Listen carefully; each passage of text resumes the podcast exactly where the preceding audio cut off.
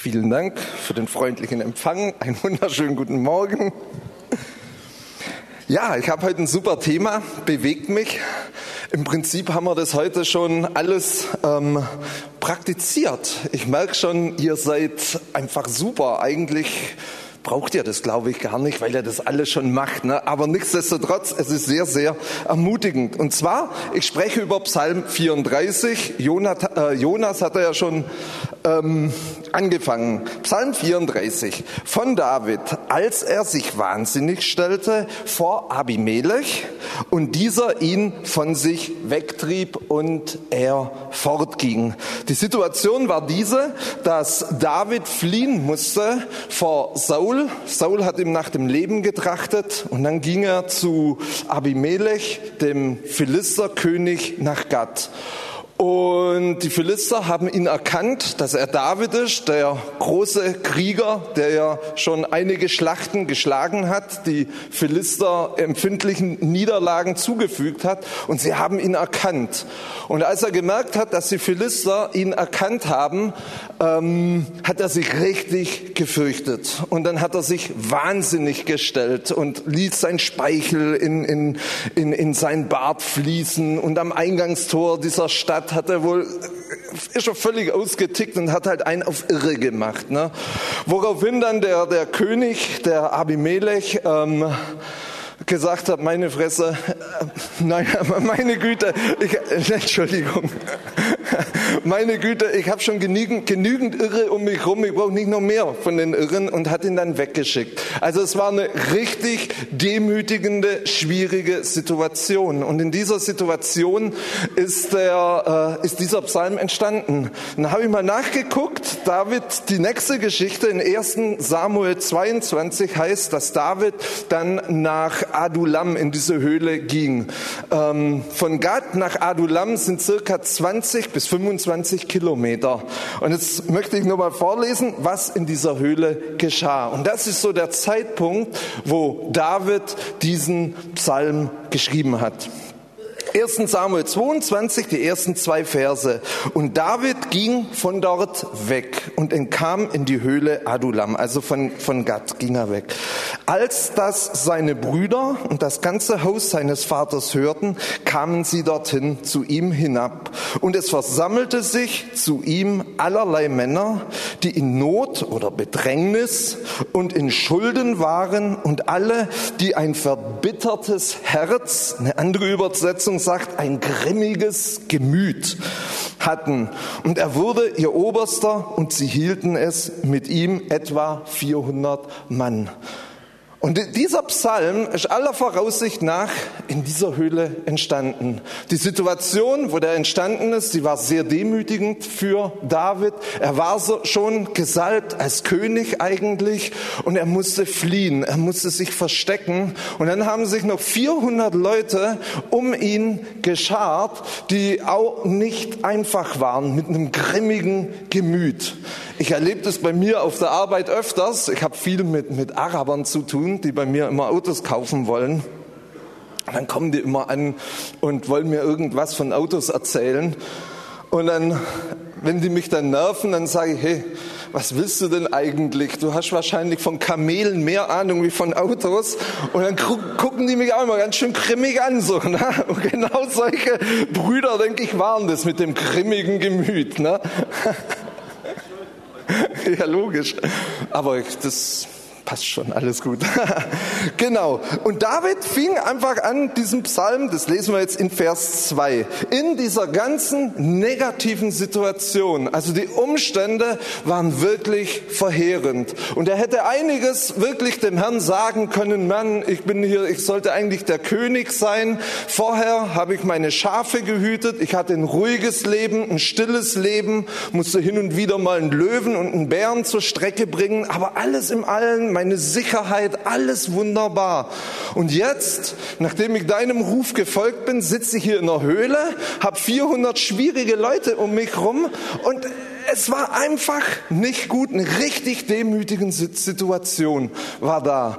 Und David ging hin und er sagt, ich will den Herrn preisen alle Zeit. Alle Zeit. Er hat eine Entscheidung getroffen, wirklich nicht auf diese Umstände zu schauen, auf das Widrige zu schauen, sondern er hat eine Entscheidung getroffen, auf Gott zu schauen und ihn zu preisen. Alle Zeit zu loben und zu danken.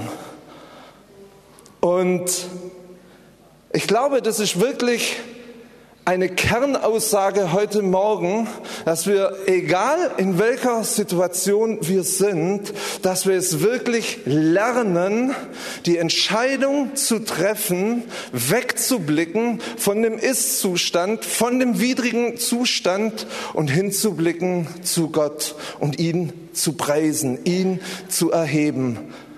Und das ist nämlich wichtig, weil da passiert was mit uns. Da komme ich später drauf. Sein Lob, sagt er, soll immer zu in meinem Munde sein.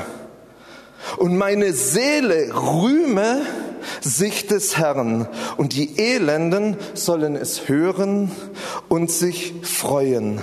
Meine Seele rühme sich des Herrn. Ich habe mal nachgeguckt, ähm, wo dieses Wort rühmen ähm, überall im Alten Testament ähm, zu finden ist. Ich finde es interessant. Im 1. Mose 12, als Abraham nach Ägypten floh, weil da eine Hungersnot war, hat er seine Frau Sarah mit dabei. Dann hat er ihr aufgetragen, sag mal, dass du meine Schwester bist, weil sie wunder, wunderschön war, diese Frau. Und als Abraham dort ankam, dann haben die Knechte von Pharao, haben die Frau von Abraham gerühmt wegen ihrer Schönheit vor dem Pharao. Pharao und der hat sie dann zu sich genommen. Und genau das ist es. Rühmen heißt letzten Endes, dass wir Gutes, dass wir den Charakter, also wenn wir den Herrn rühmen, dass wir seinen Charakter einfach ausdrücken. So wie wir das heute Morgen gesungen haben, dass wir das ausdrücken, dass er derjenige ist, der uns niemals loslässt, der immer da ist, der uns hilft. Und wir kennen das von David in vielen, vielen Psalmen, wo er immer sagt, Herr, du bist meine Hilfe. Nur von dir allein kommt meine Hilfe. Du bist mein Zufluchtsort. Du bist derjenige, der mich schützt bist. Du bist der, der mir hilft. Du bist der, der mich versorgt. Du bist der, der mit mir in die Schlacht zieht und mit meinem Gott springe ich über jede Mauer. David hat so Gott gerühmt und dieses Wort rühmen, das heißt Halal im Endeffekt. Also ihn preisen, das ist Lobpreis, ihn groß machen, seine Ehre, seine Herrlichkeit verkünden. Und das Coole bei der ganzen Geschichte ist, dass es dann heißt, und die Elenden, gerade diese 400, die bei ihm waren, sie werden oder sie sollen es hören und sich freuen. Und genau das ist der Punkt. Ihr Lieben, wenn wir in schwierigen Situationen sind und wenn wir die Entscheidung getroffen haben, wirklich nicht auf die Situation zu schauen, sondern auf Gott, ihn zu rühmen, seinen Namen groß zu machen. Ihr Lieben, da passiert was in uns. Und ich erlebe das immer wieder, dass wenn schwierige Umstände sind in meinem Leben, das war, als meine Frau vor ein paar Jahren ziemlich schwer krank geworden ist, ich habe eine Entscheidung getroffen. Ich sage, egal wie das ganze Ding hier ausgeht, ich weiß Gott, dass du gut bist. Ich weiß, dass du gut bist und dass du alles machst und dafür sorgst, dass alles gut wird. Egal wie das ausgeht, du bist gut. Und das lasse ich mir von niemanden und von keiner Situation irgendwie rauben. Und wenn ihr das heute Morgen mitnimmt und behaltet, das ist schon ganz schön wichtig, dass wir wirklich wissen, Gott ist gut. Und ich habe das wirklich klar gemacht und ich habe erlebt einfach, wie durch diese Haltung, durch das auf Gott zu schauen, wie sich in mir wirklich was verändert hat, wie sich die Situation in mir verwandelt hat, wie auf einmal Glaube in mir entstanden ist, wie Hoffnung in mir entstanden ist. Und das haben wir auch in, ich glaube, in dem zweiten Lied gesungen, dass durch das, wenn wir ihn erheben, dass dann Hoffnung in uns entsteht. Unsere ganze Innensicht, die verwandelt sich. Die Situation, der Umstand ist noch nicht verändert, aber es geschieht etwas in uns und mit uns und es erzeugt Glaube und Hoffnung in uns. Wir sehen das zum Beispiel bei, bei, Abra, äh, bei Abraham, ja, finde ich hochinteressant. Wir lesen in Römer 4, Vers 20, dass Abraham nicht zweifelte mit der Verheißung, die er bekommen hat, sondern dass er im Glauben stark wurde. Und warum wurde er stark? Weil er Gott die Ehre gab. Weil er Gott die Ehre gab. Und in Vers vorher, da heißt es ganz klar, er schaute nicht seinen erstorbenen Leib und den seiner Frau an, weil er schon fast 100 Jahre alt war. Er hat nicht runtergeguckt, sondern er hat hochgeguckt zu Gott. Und genau das ist der Punkt, dass wir wirklich wegblicken. Und durch das, dass wir ihn loben, entsteht wirklich in uns etwas. Die Situation, ähm, ähm, es entsteht Glaube. Wir kommen wirklich in einen anderen Raum von Glauben hinein. Ich habe das heute Morgen während der Anbetung wirklich so wahrgenommen. Wenn wir anfangen, ihn wirklich zu loben, und es geht jetzt nicht darum, dass wir irgendwie so aus, aus einer Mechanik heraus den Herrn loben, sondern dass wir uns wirklich mit ihm, mit seiner Größe, mit seiner Herrlichkeit beschäftigen. Und indem wir diese Lieder singen, was Wort Gottes ist, entsteht in uns einfach dieser Glaube und dieser Zuversicht. Und wir können wirklich anders, ähm, ähm, anders, anders leben. Und es hat auf uns diesen diese Auswirkung, aber auch diese Auswirkung auf die Menschen, mit denen wir es einfach zu tun haben. Wir sehen das zum Beispiel, ich finde es hochinteressant, wenn wir Apostelgeschichte 1625 lesen, da ist der Paulus und Silas, die sind ins Gefängnis gekommen, sie wurden ausgepeitscht, sind dann in das innere Gefängnis, ihre Füße waren im Block, es war eine richtig katastrophale ähm, ähm, ähm Umgebung, da hat es wahrscheinlich gestunken. Das, es war fürchterlich Finsternis ohne Ende. Und sie waren da drin und um Mitternacht, genau in der dunkelsten Zeit, aber betete Paulus und Silas und lobten Gott mit Gesang. Und die Gefangenen hörten ihnen zu. Finde ich so interessant. Und dann hat der Herr eingegriffen. Ein richtiges Erdbeben ist passiert. Und dann war Paulus mit den ganzen Gefangenen zusammen und hat ihnen von Jesus erzählt. Normalerweise, wenn so ein Erdbeben geschieht im Gefängnis und die Gefangenen da freikommen, dann bleiben die sicher nicht an diesem Ort. Das war schon ein Wunder. Die haben das Lob Gottes durch Paulus und Silas gehört und sind da geblieben. Und das hat in ihnen was erzeugt. Dann kam der äh, Aufseher und hat mitgekriegt, oh, alle Gefängnistore sind offen und hat Riesenpanik geschoben, wollte sie umbringen. Und Paulus sagt, nee, wir sind alle hier, komm hier vorbei. Der Aufseher hat Paulus mitgenommen zu sich nach Hause. Das ganze Haus des Aufsehers wurde errettet. Hey, Paulus und Silas, die haben sich nicht der Situation hingegeben, sondern sie haben auf Gott geguckt. Und es wurde eine ganze Situation. Die ganzen Gefangenen, die da waren, haben das Wort Gottes gehört. Es passiert was. Es passiert was, indem wir wirklich Gott die Ehre geben, indem wir danken. Ähm, Apostelgeschichte 15, 16, da war diese, also da ist Paulus ist wieder zurückgekommen, weil das Evangelium wurde an die Heiden gebracht und dann haben die überlegt, was die Heiden tun sollen, ob sie sich auch beschneiden lassen sollen und dass sie irgendwelche Gesetze auferlegen. Und dann war er beim Apostelkonzil und dann stand der Jakobus auf und der Jakobus hat eine Prophetie aus Amos 9. Ähm, vorgelegt und hat gesagt, genau das erfüllt sich jetzt. Und er sagt, nach diesem will ich zurückkehren und die zerfallene Hütte Davids wieder aufbauen. Und ihre Trümmer will ich wieder bauen und sie wieder aufrichten. Und jetzt kommt es damit, die übrig gebliebenen der Menschen den Herrn suchen. Und die Hütte Davids, das war einfach dieser Ort, wo Gott 24 Stunden, sieben Tage die Woche Anbetung und Lob und Ehre gebracht wurde. Und diese Hütte Davids kann jeder einzelne von uns sein. Ich glaube, dass es Initiativen gibt mit 24-Stunden-Gebet, sieben Tage die Woche, dass wir das als Gemeinde auch sind, dass wir das aufrichten, die Hütte Davids.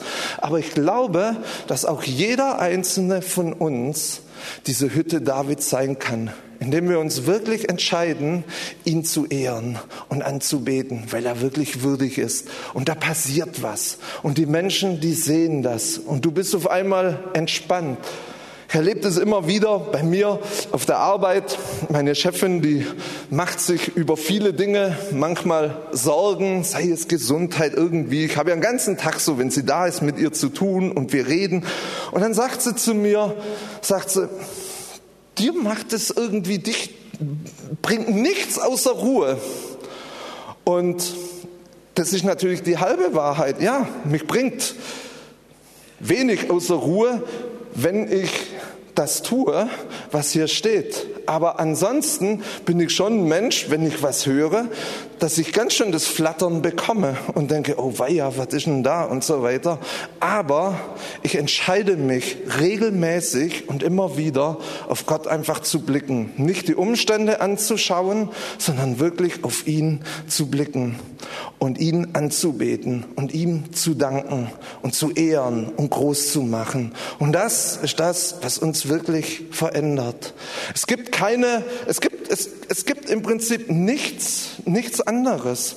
Entweder wir richten uns auf Gott aus und dann haben wir Sieg, oder wir richten uns auf die Umstände aus und dann haben wir Schwierigkeiten und kommen nicht raus und Sorgen und Nöte. Und Gott will uns heute Morgen wirklich ermutigen, dass wir diesen Schritt einfach gehen, dass wir uns wirklich entscheiden. Ich glaube, es fängt wirklich mit einer Entscheidung an.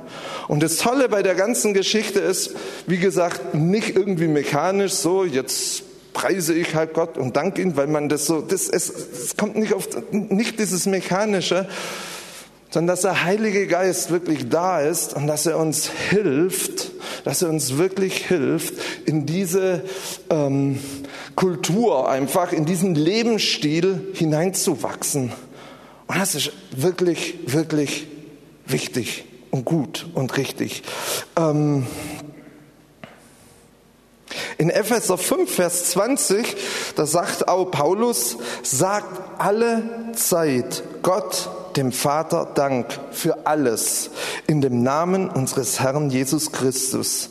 Werdet voll Heiligen Geistes. Und das ist so auch diese Schriftstelle, wo Paulus sagt, und werdet voll Heiligen Geistes in dem. Und eine Passage ist eben, dass wir Gott immer wieder Dank sagen, dass wir in diesen, in, in diese Dankbarkeit hineinkommen.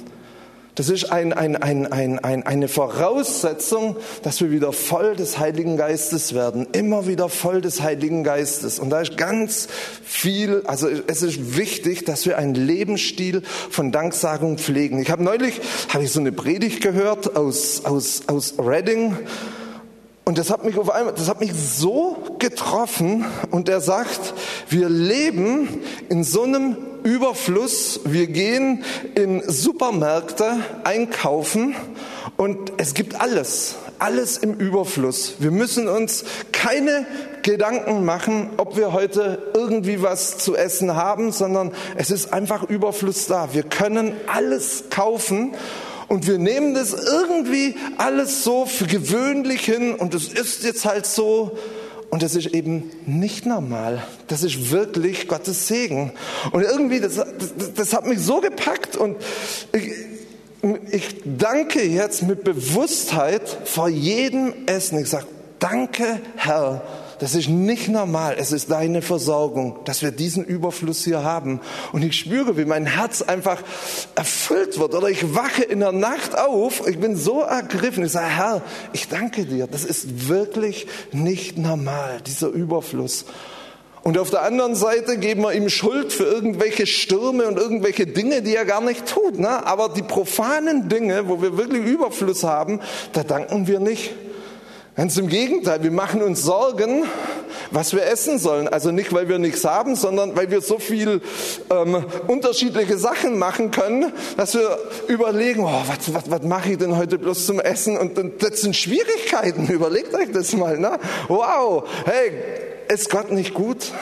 Er ist doch der, der uns versorgt. Er ist der große und allmächtige Gott. Und das, das ist das, was mich wirklich bewegt. Hey, für die kleinen Dinge einfach dankbar zu sein. Wenn wir dankbar sind, wir kommen wirklich, da öffnet sich ein Raum von Glaube, von Zuversicht, von Hoffnung, egal wie die Umstände aussehen. Dieser Raum, der öffnet sich und du erlebst wirklich eine signifikante Veränderung deines Innenlebens und es hat Auswirkungen auf andere. Lasst uns wirklich die Entscheidung treffen, dass wir diese, diese Hütten Davids persönlich werden, dass dieser Lebensstil von Dankbarkeit und Lobpreis und Ehre Gottes wirklich in uns kultiviert wird.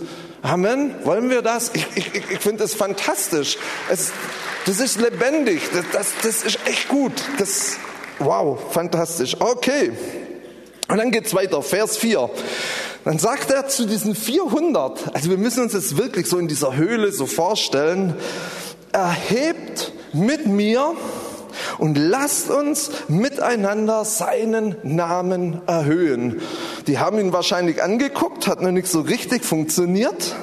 Und dann hat er ein Zeugnis gegeben. Das sind so die nächsten paar Verse. Als, und dann sagt er, als ich den Herrn suchte, Vergangenheit, antwortete er mir und rettete mich aus allen meinen Ängsten.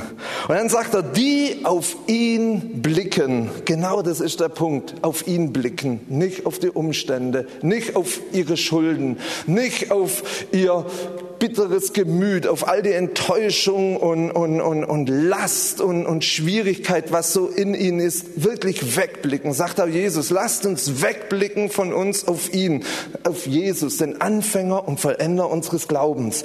Na, und dann sagt er, die auf ihn blicken, werden strahlen. Und das ist der Punkt, wenn wir ihn ansehen, wenn wir ihn ansehen in seinem Wort oder auch in der Anbetung, in unseren Gedanken, wenn wir über ihn nachdenken, hey, das hat einen Ausdruck. Unser Gesicht guckt nicht mehr mürrisch, Bart und so, sondern no, Wohlfahrt, no? sondern wir fangen an zu strahlen. ja. Genau, strahlen. Und das Coole ist, ihr Angesicht wird nicht beschämt. Und wenn wir das wirklich, wenn er das erzählt als Zeugnis für diese 400 Leute, die um ihn rum sind, wirklich schwierige Personen. Er sagt, hey, blickt auf ihn und ihr fangt an zu strahlen und Gott wird dafür sorgen, dass ihr nicht beschämt werdet. Ihr Lieben, das gilt nicht nur für die 400, das gilt auch für uns. Egal wie unsere Situation heute Morgen aussieht, egal welche Schwierigkeit, welche Krankheit, welche Not, welche Herausforderung auch immer da sein mag. Wenn wir auf Gott blicken, wenn wir ihn suchen, dann wird er dafür sorgen, dass wir nicht zu Schanden werden. Das hat er uns verheißen und das ist die Wahrheit und das stimmt. Ich gebe euch da Brief und Siegel drauf, es ist so, weil Gott einfach nicht lügen kann. Wir werden nicht zu Schanden. Amen? Amen, jawohl. Und dann, jetzt kommt noch mal ein ganz wichtiger Punkt. Dann sagt David, als dieser Elende, er spricht von sich selber, als dieser Elende rief, hörte der Herr und half ihn, ihm aus allen seinen Nöten. Ich finde die Haltung von David, die ist ganz wichtig und ich glaube, dass diese Haltung, die wir jetzt besprechen, das ist auch mit, also die muss in uns hervorkommen. Das ist ein, ein, ein, eine Schlüsselhaltung, damit wir wirklich Gott die Ehre geben können. Und zwar Paul, ähm, ähm, ähm David sagt, dieser Elende. Und David war alles andere als ein Elender. Er hat gewaltige Schlachten, bevor diese Situation war, geschlagen. Wir können uns alle an die Geschichte mit David und Goliath erinnern. Und ich finde, die so gewaltig, wie er wirklich voller Kühnheit und Mut auf den Goliath losging und ihn wirklich niederstreckte mit seiner Steinschleuder. Das, das, also das ist eine, eine, eine Geschichte, jedes Mal, wenn ich die lese, ich finde die so genial. Also es war wirklich ein, ein, ein Mann, der Schlachten Gottes geschlagen hat und siegreich war.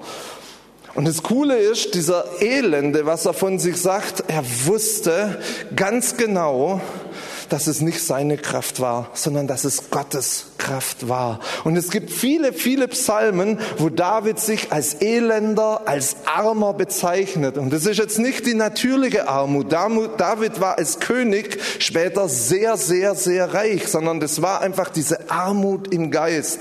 Dieses Wissen, dass ich weiß, dass ich weiß, dass es nicht meine Fähigkeit, dass es nicht meine Kraft ist, dass es nicht meine eigene Hilfe ist, sondern dass es Gottes Kraft auf meinem Leben ist, dass es sein Segen ist, der mich einfach voranbringt. Und das nennt die Bibel schlicht und einfach Demut. Das ist Demut. Du kannst ganz normal sein, demütig muss man nicht irgendwie gebeugten Hauptes einhergehen, sondern einfach nur zu wissen, dass alles, was ich tue, und wo, wo Gelingen ist, dass es Gottes Segen ist, dass es Gottes Segen ist. Sein Wort sagt, dass der Segen des Herrn reich macht und eigenes Bemühen fügt dem nichts hinzu. Es ist nicht unsere Bemühung, es ist nicht unsere Stärke, es ist nicht unser Wissen und Können und Bildung und alles, worauf wir stolz sind, sondern es ist Gottes Segen, der uns wirklich ähm, ähm,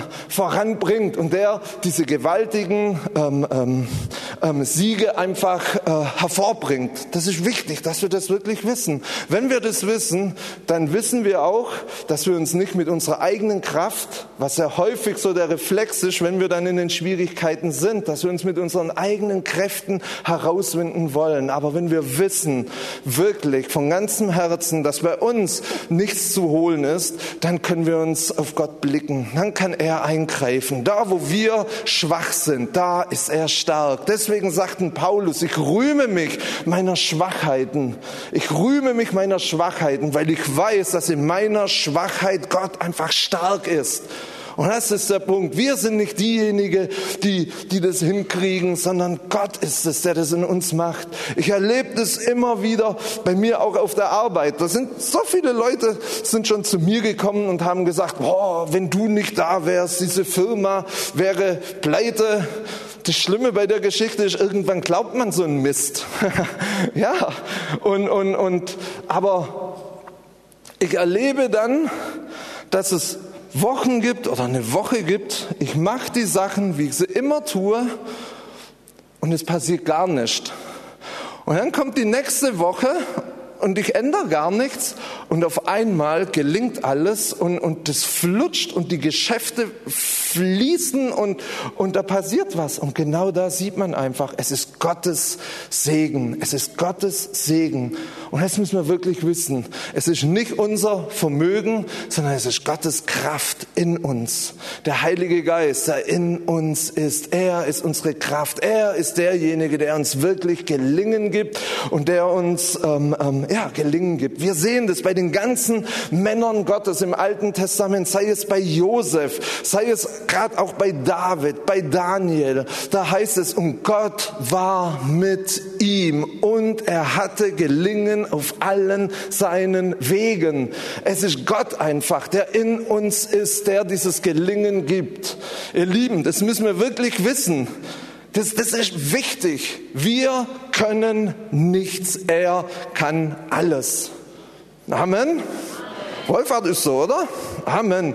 Ja, das ist wirklich, wirklich, wirklich, wirklich wichtig. Und David hat es echt begriffen. Er wusste, nur meine Hilfe kommt von dem Herrn, sagt er. Nur. Er hilft sich nicht selber, nur die Hilfe kommt von dem Herrn.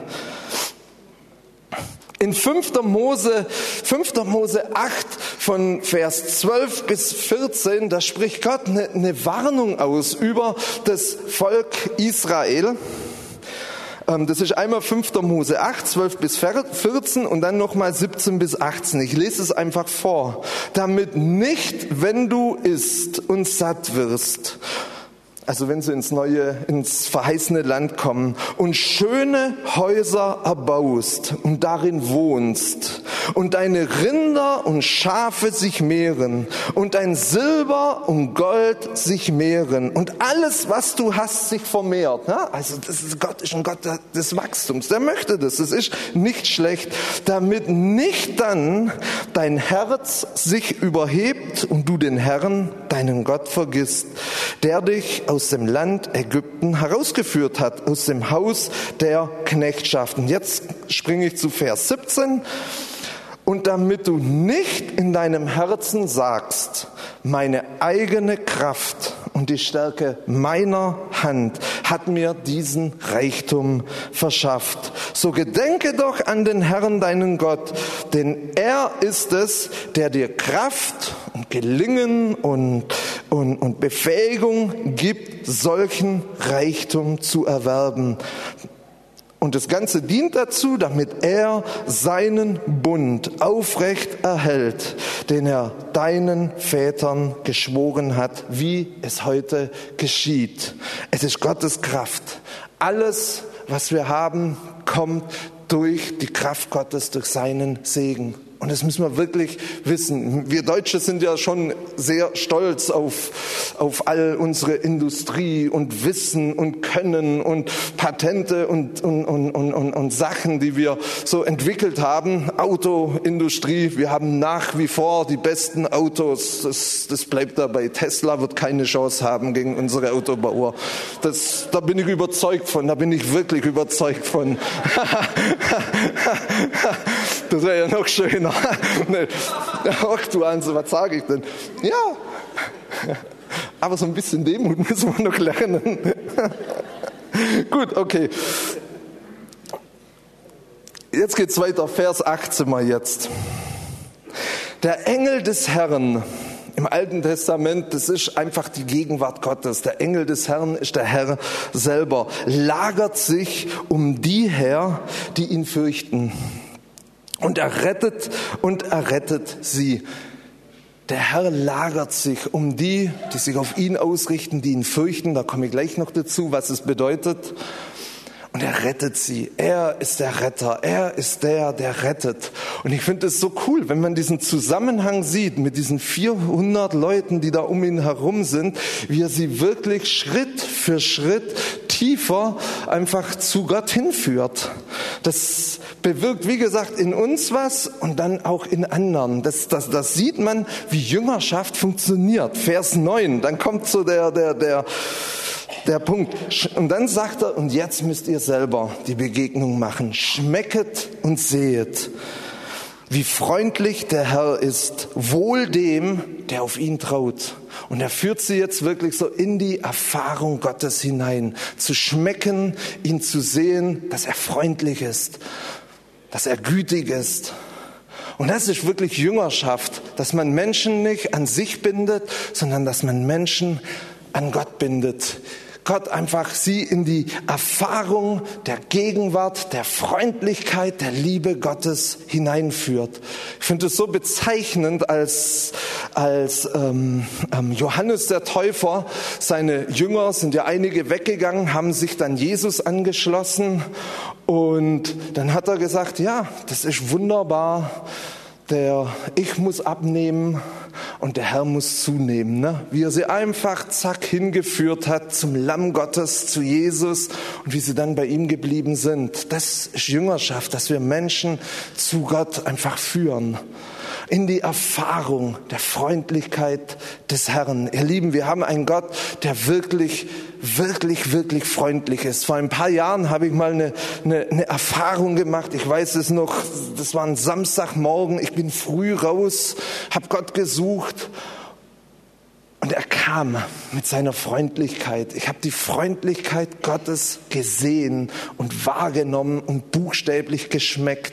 Und seither weiß ich, dass ich weiß, dass ich weiß, dass wir einen freundlichen Gott haben. Es gibt so eine Schlüsselmomente, die in uns was freisetzen. Und du weißt es einfach, diese Dinge verliert man nicht mehr. Ich weiß es, Gott ist freundlich, er ist freundlich, er ist gütig, er ist gut und, und Freundlichkeit ist, ist, es gibt nichts Schöneres als einer freundlichen Person, die zugewandt ist, die wirklich freundlich ist, zu, zu begegnen. Ich habe bei uns auf der Arbeit, da kommt immer eine, eine, eine ältere Frau, die arbeitet in einer, in einer Werkstatt und die holen immer Teile bei uns. Und die ich dachte immer, die Frau heißt Maslung, weil sie immer anruft hier, Maslung, und habt ihr die Teile? Und dann kommt sie, das ist wirklich eine ältere Frau, so zwischen 70 und 80 Jahre, denke ich. Und diese Frau ist was ganz Besonderes, die ist sowas von freundlich. Ich kenne keine freundlichere Person, außer Jesus, wie diese Frau die kommt und ist immer so freundlich, das ist gepaart, liebevoll, das, das, das ist eine richtig tolle Sache. Und dann sage ich, ach Mensch, Frau Maslum. Und dann sagt sie, ähm, ich heiße nicht Maslum, ich arbeite bei der Firma Maslum. Ich sage, ach, ist ja interessant. Sagt sie, ich heiße Israel. Ich sage, was? Sag ich, sind Sie Jüdin? Sie sagt, ja, sie ist Jüdin. Ich sage, wow, das ist ja echt der Hammer. Und dann haben mit ihr geredet und dieser Maslum, das ist ein Afghane. Und die arbeitet bei einem Afghanen und die erzählt dem Afghanen über ihren Glauben. Das ist total crazy. Ich finde, ich finde es so cool und die ist so freundlich. Ich, ich, also, echt eine ganz tolle, tolle Geschichte. Also zum Thema Freundlichkeit. Es gibt wirklich, und unser Gott, Jesus, der Heilige Geist, alle eins, also in ihrer Art, ähm, sind wirklich freundlich freundlich. Und das ist was richtig Schönes, der Freundlichkeit des Herrn zu begegnen. Und ich kann mich noch an diesen Samstag, ich kann mich noch genau erinnern. Und und dann ist meine Frau aufgestanden und wir sind dann einkaufen gegangen, mussten nur ein paar Sachen, samstags halt immer einkaufen. Und normalerweise, wenn dann die Schlangen hier an der Kasse sind, das ist nicht so meins, da bin ich immer irgendwie genervt und das ist schwierig und von Freundlichkeit keine Spur. Aber ich war so freundlich, sag ja, komm, geh doch nach vorne, meine Frau hat mich schon ins Kreuz getreten. Mach mal. Nee, Quatsch, natürlich nicht. Das war, das war ein Scherz. Nee, aber ich war einfach, einfach diese Freundlichkeit Gottes, die, die floss einfach raus, weil ich Freundlichkeit erfahren habe. Und ich konnte es kaum erwarten, wieder zu Hause anzukommen, um meinem Gott wieder zu begegnen. Ich bin dann schnell nach dem Einkauf wieder nach Hause zurückgezogen oh, und wieder erlebt. Es ist einfach herrlich. Ihr Lieben, das ist die Erfahrung, da sollen wir hineinkommen. Die Freundlichkeit und Güte und Lieblichkeit. Das Wort Freundlichkeit wird auch mit Lieblichkeit übersetzt. Lieblichkeit, Freundlichkeit ist ganz viel gepaart mit, mit Liebe, mit Liebe, mit Zuwendung. Das das ist fantastisch. Und das sollen wir wirklich erleben. Unser Gott ist freundlich. Amen. Wollen wir da hinein? Und so führt David diese 400 schwierigen, verbitterten, grimmigen, voller Schulden, beladenen, ähm, bedrängten Leute wirklich in die Gegenwart Gottes. Und als nächstes sagt er dann, und dann kommt es, dann sagt er, hey Leute, Fürchtet den Herrn, ihr seine Heiligen, denn die ihn fürchten, haben keinen Mangel. Und dann führt er sie wirklich auch hinein. Ich kann mir auch vorstellen, wenn man so diese Situation mit diesen 400 Leuten in der Höhle und wenn es wirklich halt Raubautzen waren, da haben die sicherlich untereinander Probleme gehabt. Die waren zusammen und wir wissen das doch alle, dass da, wo Menschen zusammenkommen, Familie, wo es eng ist, dass nicht alles eitel Sonnenschein ist, sondern dass es auch Probleme einfach gibt. Oder bei euch nicht, nur bei mir. Passiert.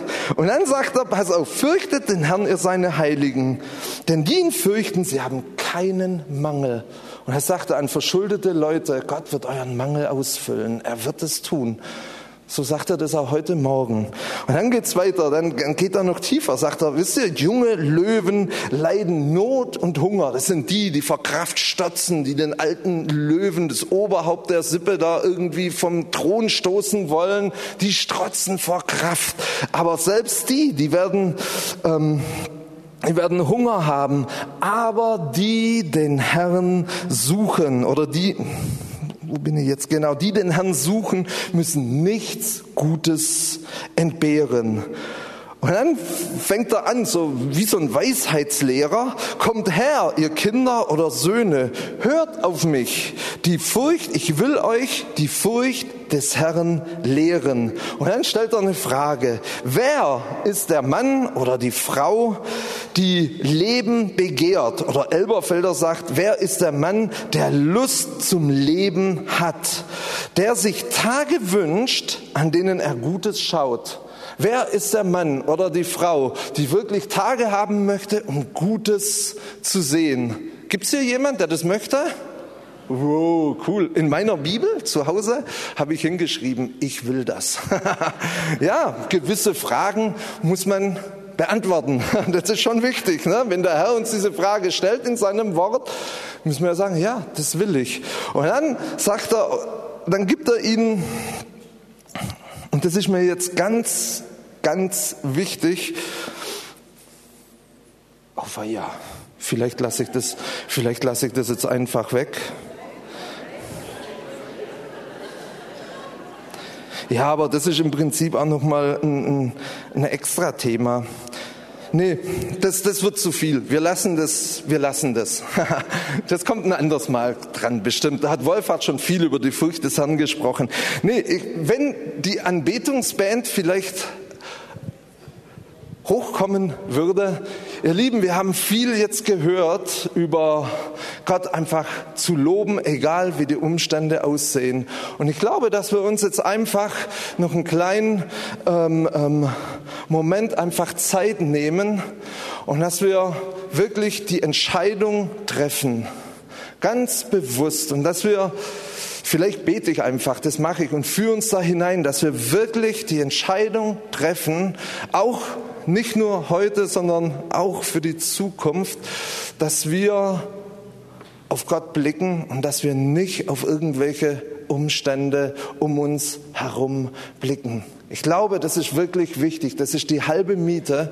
Und dass wir dann wirklich mit dem Heiligen Geist zusammen, dass wir ihn suchen, dass wir ihn groß machen und falle ich hier fast noch von der Bühne und dann wirklich erleben, wie sich in uns was verändert und wie unsere Umgebung, wo wir sind, wirklich auch verändert wird. Ich glaube wirklich, dass Gott durch uns, durch das, dass wir, dass wir das ergreifen, dass wir jeder einzelne persönlich so eine Hütte Davids sind, dass wir unsere Familien verändern, dass wir unsere Arbeitsplätze verändern, dass wir die Schulen verändern, in die wir gehen, dass wir unsere ähm, Campusse verändern, wo wir studieren, dass wir unsere Hauskreise, wo wir Leiter sind oder irgendwelche Kleingruppenleiter, Anbetungsleiter, die Gruppen vorstehen, dass wir sie wirklich verändern, weil das hat einen Ausfluss, das hat einen Ausfluss, so wie bei,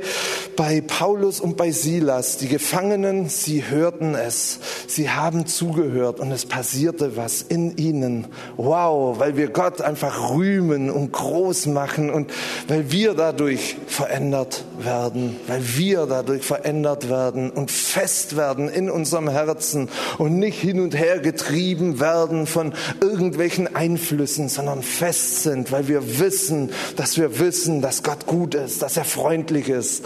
Amen. Ja, Herr, wir danken dir, dass du wirklich so ein guter, guter Gott bist, der uns liebt, der freundlich ist. Herr, und ich bete, dass wir, jeder Einzelne, wirklich diese Entscheidung trifft, auf dich zu blicken, in allen Umständen.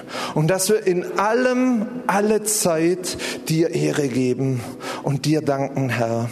Du sagst es, dass wir das tun sollen und du hilfst uns dabei, Heiliger Geist. Du hilfst uns dabei. Du bist da, Herr. Ich bete, dass du, Heiliger Geist, wirklich diese Kultur, diese in uns entwickelst, dass du diesen Lebensstil kultivierst, Herr. Dass wir Menschen sind, die zu deiner Ehre leben, die dich anbeten zu jeder Zeit, Herr. In jeden Umständen, in jeder Situation Situation dir danken und dich erheben, weil wir wissen, dass du gut bist und dass du derjenige bist, der uns rettet, weil dein Name ist Retter. Du bist der, der uns errettet. Herr, wir danken dir, wir danken dir. Ihr Lieben, wenn wir, wir machen jetzt Anbetung, wenn du hier bist mit irgendwelchen Krankheiten, Schwierigkeiten, ihr könnt gerne auch noch nach vorne kommen. Hier sind Geschwister, die beten, wir legen die Hände auf. Aber ich möchte auch äh, fragen, wenn jemand hier ist, der Gott überhaupt nicht kennt, der, der einfach hier so hineingeschneit ist, der überhaupt nicht weiß, weshalb er hier ist und der spürt, wow, dieser Gott, der so freundlich ist, den will ich gerne kennenlernen kannst gerne mit nach vorne kommen. Wir beten und du wirst diesen Gott heute erfahren, seine Freundlichkeit, seine Güte und er wird dir ein neues Leben geben. Wer das möchte, kann auch gerne nach vorne kommen.